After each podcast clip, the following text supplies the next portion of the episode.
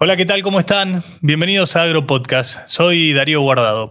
En el episodio de hoy vamos a hablar con un conocido de muchos en el sector agropecuario como el ingeniero agrónomo Gustavo Grobo Copatel, expresidente del grupo Los Grobos, una de las empresas más importantes del sector y también muy conocida por el resto de la sociedad.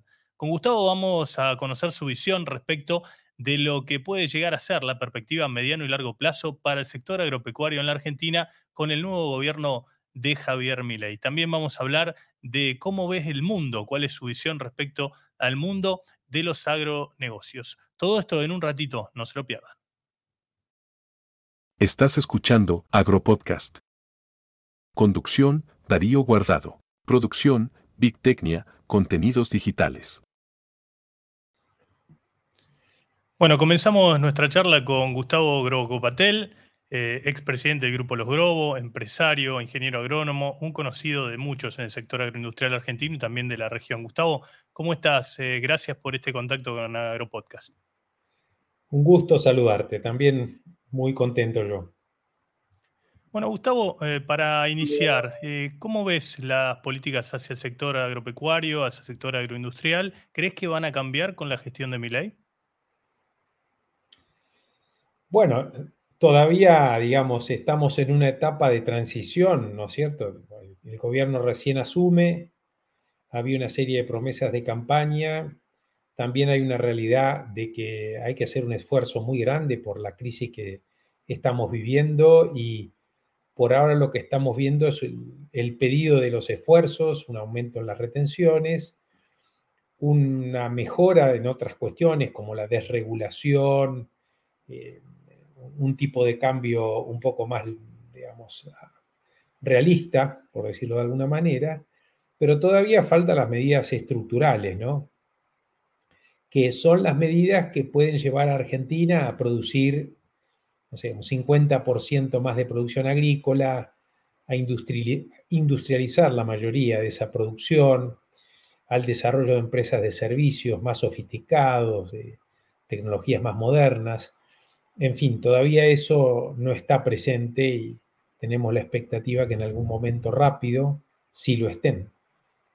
Se espera una, recomposición de la, campaña de la cosecha, se estima más de 142 millones de toneladas entre los principales granos. Es una recuperación eh, importante respecto de lo que fue el año pasado por la sequía.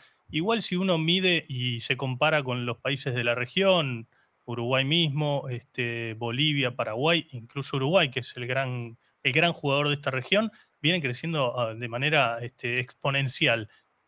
Eh, Brasil solamente produce casi el total de nuestros granos solo en soja, lo va a hacer este año.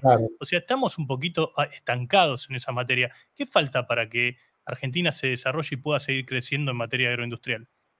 Bueno, sí, digamos, en los últimos 10 años hemos estado estancados ha habido volatilidad para abajo, para arriba, pero más o menos hemos estado estancados. Brasil creció el 100%. Obviamente Argentina no tiene el potencial de Brasil de crecer, pero sí, yo creo que en lugar de 140 podríamos estar produciendo hoy 200 millones de toneladas.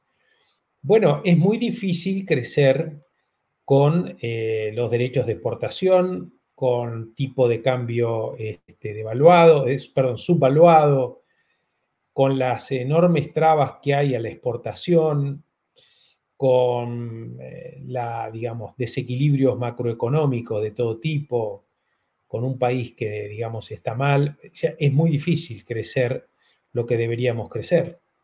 Este, yo creo que eso en cuanto se empiece a estabilizar la macroeconomía, eh, se dejen eh, o dejen de existir esas eh, barreras tanto impositivas como burocráticas, Argentina va a crecer mucho más rápidamente. ¿eh? En productividad, seguramente. Bueno, hay que avanzar en otras cuestiones, ¿no? Como la ley de semillas. Estamos retrasados genéticamente en el avance genético, uno no se da cuenta porque no es de un día para otro, pero la productividad en Brasil y en Paraguay, por ejemplo, también es mucho mayor que en la Argentina. Obviamente que no solamente depende de la genética, también del uso de fertilizantes, pero bueno, fertilizantes se usan poco porque las retenciones, entre otras cosas, deterioran la relación insumo-producto, entonces hay menos incentivo a usar fertilizantes. Bueno, eso se va a ir de alguna manera corrigiendo y yo creo que en términos de uno, dos, máximo tres años, Argentina tendría que estar dando un salto productivo muy importante. O sea que sos optimista sobre el mediano o largo plazo. Sí, soy optimista porque la realidad es que esas barreras se corrigen rápidamente. Este, yo siempre, cuando estaba en Brasil y me preguntaban la comparación entre Brasil y Argentina, decía que en Brasil para subir la competitividad había que invertir en infraestructura, en recursos humanos, en el desarrollo de talentos, en corregir la maraña impositiva que hay y que eran cosas que iban a llevar tiempo. Esto lo decía hace 10 años. Este, aún con todas esas cosas, Brasil creció el 100%. Y esas cosas que mencioné son cosas duras de corregir de un día para otro. En cambio, las retenciones y demás, bueno, eso se arregla con una firma, es un tema de un segundo. Así que siempre soy muy positivo con respecto al futuro de Argentina. Ya que tocas las retenciones, no puedo evitar preguntarte, ¿no? ¿Qué, opinión tenés de este tema tan polémico que se eh, ha, ha, traspasado las fronteras agropecuarias y que justamente ahora se está debatiendo en el Congreso en el marco de esta ley que envió el gobierno de Milei, la ley Omnibus, si se aumentan los derechos de exportación para distintas producciones, economías regionales, etcétera, etcétera, cuando viene de un gobierno que ideológicamente está en las antípodas de, de este impuesto, ¿no? que lo considera totalmente distorsivo y que no debería existir. ¿Qué opinión te merece eso? Mira, yo creo que, que, el problema de todas estas medidas, no solamente las retenciones, sino otros impuestos, el aumento de tarifas que afectan a la clase media, la clase más pobre, en fin, todas esas medidas hay que verlas en el contexto y el marco donde están. Si vos me decís que hay todo un paquete de medidas que implican esfuerzo, sacrificio, pero eh, al final, digamos, hay como una luz. Vos podés, este, no sé, atravesar el Mar Rojo porque del otro lado tenés la tierra prometida. Este, lo que ha pasado en los últimos años es que estábamos permanentemente, digamos, en crisis tras crisis tras crisis y no veíamos la tierra prometida, no veíamos un país desregulado, transformado, con la cantidad de reformas que tiene que hacerse. Y este gobierno está prometiendo esa serie de reformas eh, y ha mandado leyes en relación a eso. Obviamente uno puede coincidir o no, puede considerarlas excesivas, pero me da la impresión de que hay otro clima, además en la población, y también hay una vocación del gobierno realmente de hacer esas reformas. Entonces me parece a mí que ahí tenemos que hacer el esfuerzo para, seguir adelante ¿no? y, lograr que esto sea un éxito. ¿Y vos crees que como sociedad estamos preparados para eso? Digo, el argentino, fuera de lo, que son los temas agropecuarios, digamos, en general, ¿estamos preparados para hacer ese esfuerzo, sufrir un tiempo y decir, bueno, esto en el futuro va a valer la pena, vamos a vivir mejor? No estoy seguro, porque yo creo que en Argentina nos hemos adaptado a resistir y al sálvese quien pueda. Y eso no es porque seamos personas malas, sino es porque la realidad nos ha llevado a eso, ¿no? O sea, a que, que el que resistía, que el que zafaba, que le buscaba la vuelta. Entonces no hay una vocación colectiva de un esfuerzo colectivo. Eh, eso va a costar, porque está muy impregnado en la cultura y no sé si hay un convencimiento de que sí esta vez se va a poder hacer. A lo mejor el gobierno lo logra, pero no estoy seguro. Va a haber que hacer cosas duras y no necesariamente con el consenso de la gente. Va a haber que hacer cosas duras eh, sin esperar, digamos, que, que la sociedad esté totalmente de acuerdo, porque vuelvo a decir, cada vez la gente está preparada para sálvese quien pueda. O sea que eh, por más que no haya un consenso generalizado, ¿vos crees que las medidas estructurales que hay que adoptar eh, se van a adoptar igual y después se verá cómo, cómo se sigue adelante. No estoy seguro. Creo que el gobierno va a tratar de hacerlo. Eso me parece que sí, es claro. Claro. Lo que no, no tengo seguridad sobre si va a ser exitoso eso o no. Yo espero que sí y estoy dispuesto a hacer todos los esfuerzos para que para ayudar, para que eso sea. Porque no nos quedan muchas oportunidades y tampoco tenemos opciones, Darío. Claro. Eh, es decir, tenemos que ir por el camino de la... Mira, yo creo que la sociedad en general, toda está consciente de que algo hay que cambiar. Más que algo, muchas cosas hay que cambiar. Y eso eh, fueron gente que votaron a mi ley, pero también gente que no votó a mi ley. Mucha gente votó a Massa pensando que Massa era el mejor para hacer esas transformaciones, pero sí acordando que había que hacer esas transformaciones. Pero, o sea, no tenemos muchas alternativas. Tenemos que hacerlas, tenemos que hacerlas de la mejor manera posible.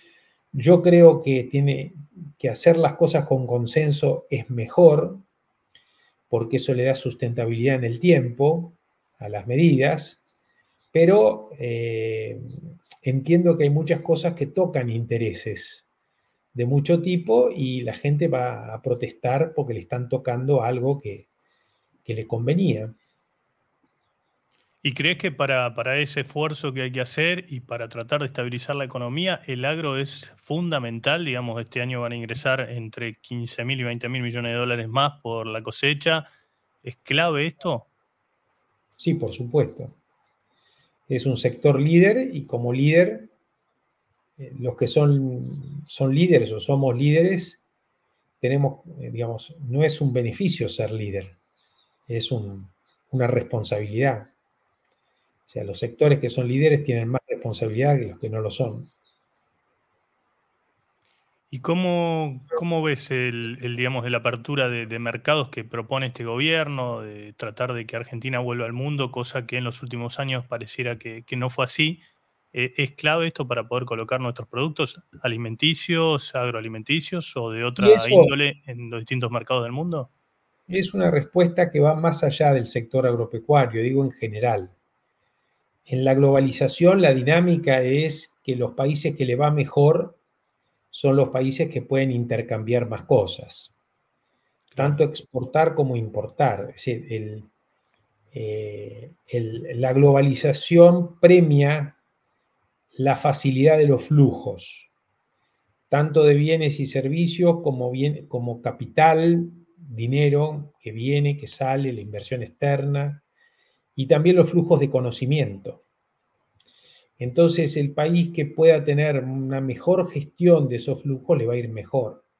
Eso no quiere decir aperturas indiscriminadas o, bueno, en fin, digo yo, gestión de esa dinámica de los flujos. Claro.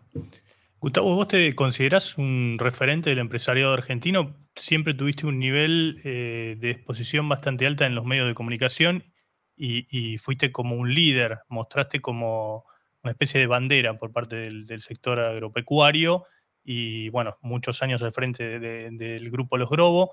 Ahora estás un poquito más distanciado de esa vida. Eh, ¿Crees que seguís siendo un referente del empresariado argentino?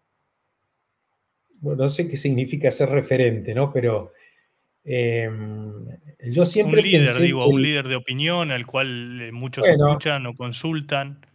Siempre pensé que el empresario en general, no solo agropecuario, tenía que participar del debate público. Me parece que el debate público, eh, digamos, si está solo cooptado por eh, líderes de la política o líderes del sector social y no hay empresarios, se pierde una parte. Entonces, siempre, digo siempre desde hace 30 años o 40 años, desde que soy ingeniero agrónomo, tuve una participación en el debate público, ya sea de, empresas que fundé o desde mismo los Grobo o a nivel personal. Tampoco yo creo que está disociada la persona, no es uno afuera, otro adentro, ahora hablo como esto, ahora hablo como lo otro. Entonces uno habla como lo que es con todo lo que viene, digamos, ¿no? En el, en el envase. Y, ves que el sector tiene muchos, muchos este, líderes y la sociedad tiene muchos líderes. Creo que debería haber más líderes empresariales, sí. Está, digamos, sub, eh, digamos, hay una subparticipación del empresariado en el debate público. Y, puntualmente en el, debate agropecuario, ¿crees que falta representantes? Pues en su momento, después de lo que fue el conflicto del 2008, tuvimos eh, una decena de diputados, representantes del sector agroindustrial, eh, pero después quedó en la nada eso. Hay que hacer una autocrítica dentro del mismo sector. Siempre se habla de, de, mostrarse tranqueras afuera y a veces, lamentablemente, eh, terminan hablando tranqueras adentro. Digamos, ¿falta representación del agro en la política? Yo creo que no hemos sido exitosos, digamos, en la participación y hemos planteado probablemente mal los temas. No, sé si es por falta de personas y demás, sino por falta quizá de una estrategia un poco más procesada, ¿no? Pues, naturalmente el productor no es un, no tiene facilidad para los temas sociales. El productor es un hombre solo, ¿no? Es un hombre con, con su problema, si llovió, si no llovió, si llegó el camión, si no llegó el camión. Es decir, los temas operativos eh, copan la, agenda de los productores y, la gente que nos representa, que están en las sociedades rurales de los pueblos o que pueden estar en CRA, CARVAP, la Rural o Federación Agraria, eh, de alguna manera llevan ese mensaje eh, y diría yo que es un, es un mensaje eh, válido, legítimo, porque dicen las cosas que son los problemas de los productores, pero nos ha costado crear propuestas que integren al resto de la sociedad mejor. Eh, hasta la 125 el sector era visto como un sector antiguo, digamos. Diría sí, la oligarquía, como muchos creían que... Sí, o pequeños productores, ¿no? No sofisticado. En la 125, creo que la única cosa buena de la 125 fue que empezó a verse el sector eh, como algo distinto, algo moderno. La tecnología, los emprendedores y demás. Eso eh, está bien desde el punto de la percepción de la sociedad, creo que las encuestas también de opinión dicen eso. Lo que nos eh, falta es tener una presencia mucho más organizada eh, en el vínculo con la política y con la sociedad en su conjunto. ¿Y crees que otros, va, otros sectores lo han logrado sin ser tan importante en, el efecto que genera para la economía, como por ejemplo el sindicalismo, otros sectores este, económicos que tienen mayor poder de lobby y el agro no lo ha conseguido? También es, digamos, para pensarlo eso. Sí, sin duda. Hay, otros sectores que han logrado, o sea, cuando uno ve los resultados, eh, no, está expresado en notas en los diarios o en los medios, pero sí está expresado en los resultados de la política. Te das cuenta de que hay otros que han sido mucho más efectivos que nosotros. Gustavo, ¿qué, fue los Grobo para vos? Bueno, te puedo dar varias respuestas. Un hijo podría ser, este, que creo yo que eso es un hijo, un lugar donde aprendí, es un lugar donde enseñé, es un... Yo creo que las organizaciones, las empresas, como forma de organización, son organizaciones que aprenden y que enseñan, este, tanto a los clientes, a los proveedores, a la gente que trabaja. Y bueno, fue ahí donde hice la mayor, mi carrera profesional, la mayor parte de mi carrera profesional y mi vida. Este, pero como todos los hijos, en algún momento se van. Este, y, uno tiene un conflicto, por supuesto, porque no quiere que se vayan, pero igual se van. Y bueno, más o menos el derrotero es ese, ¿no? Eh, y yo me pongo muy feliz por ver que mis hijos hacen su camino elegido con total libertad. Y también me pongo muy feliz con que la empresa no tenga que ver con la familia o que no tenga que ver conmigo, sino que ya sea algo que nos trasciende, ¿no? Y que se mantenga en el tiempo, ¿no? En algún momento habíamos escrito una visión, estoy hablando hace 20 años, donde uno de los sueños era que eh, tomaba un café en Nigeria eh, con un amigo y al lado en una mesa dos nigerianos decían, ¿de dónde habrá salido el nombre de esta empresa Grobo? Como que estaba instalada en Nigeria y que era una marca que trascendía las geografías y los tiempos. Este, esa es una expectativa que sigo teniendo todavía. ¿Te sentís orgulloso de lo que hiciste, del desarrollo que tuvo la empresa y de lo que lograron?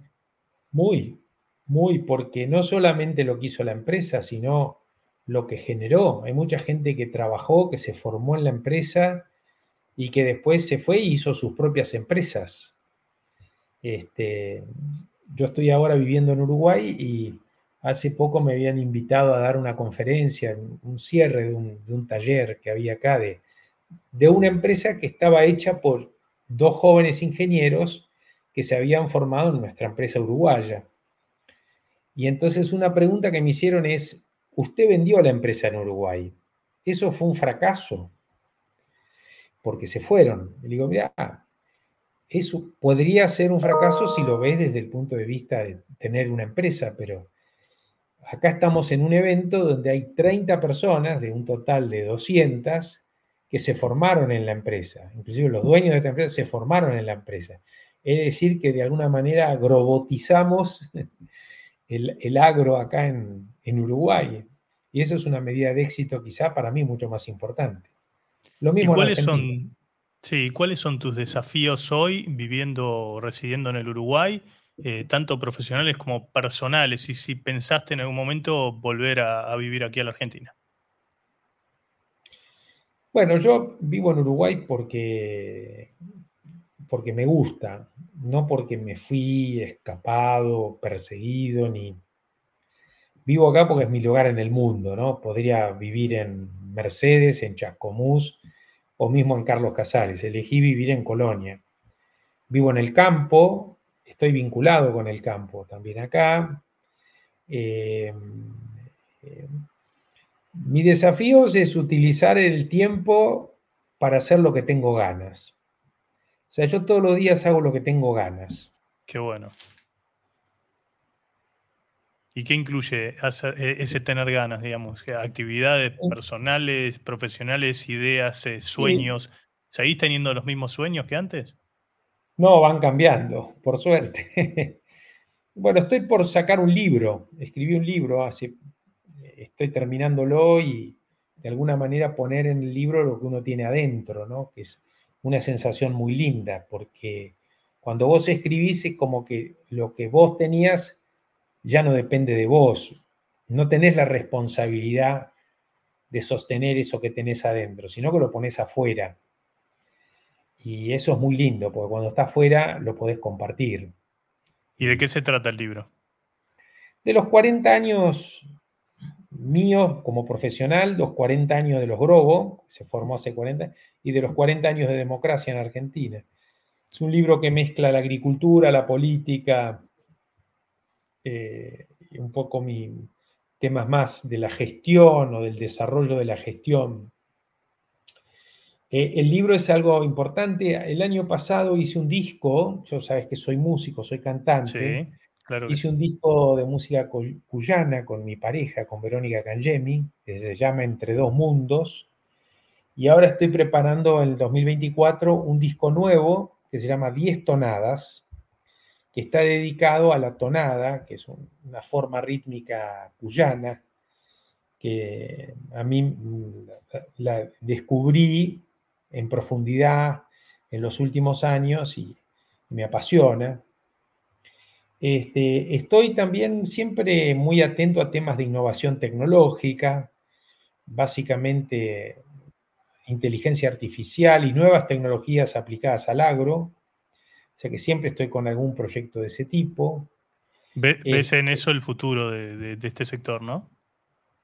Sí, Creo que eso va a contribuir a que el sector crezca, sea más competitivo. Bueno, va a haber toda la innovación en productos, ¿no?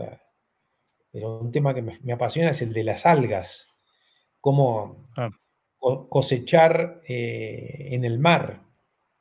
eh, fruto de la fotosíntesis, ¿no? O sea, que el, campo se extiende al mar, ¿no? Esa mega llanura que es el mar. Em, estoy siempre con el tema de consultoría internacional, que es algo muy lindo, me despierta mucha curiosidad, es decir, ir a distintos países, bueno, aprender, tener que estudiar sobre los países, y después tratar de crear soluciones a medida para esos países. Eh, es como hacer un turismo VIP, digamos. ¿Y, eh, sentís el reconocimiento cuando vas a esos eventos o cuando te contrata alguna organización eh, internacional? ¿Sentís el reconocimiento de tu trayectoria, de tu carrera?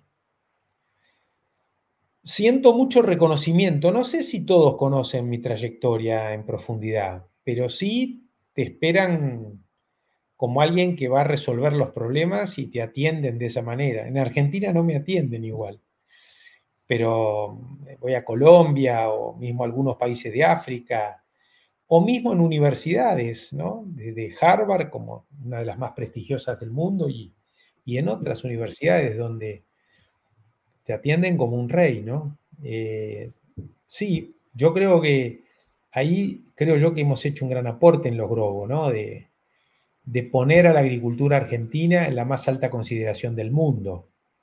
Sobre los grobos hay seis casos de estudios en distintas universidades. Hoy te encontrás con gente del mundo de los agronegocios en muchos lugares que hablan de los grobos. Eh, y, de la, agricultura argentina, ¿no? O sea que en el fondo es el caso de los grobos, pero es la agricultura argentina. Y hay muchos agricultores argentinos desparramados por el mundo también, donde se les abren puertas.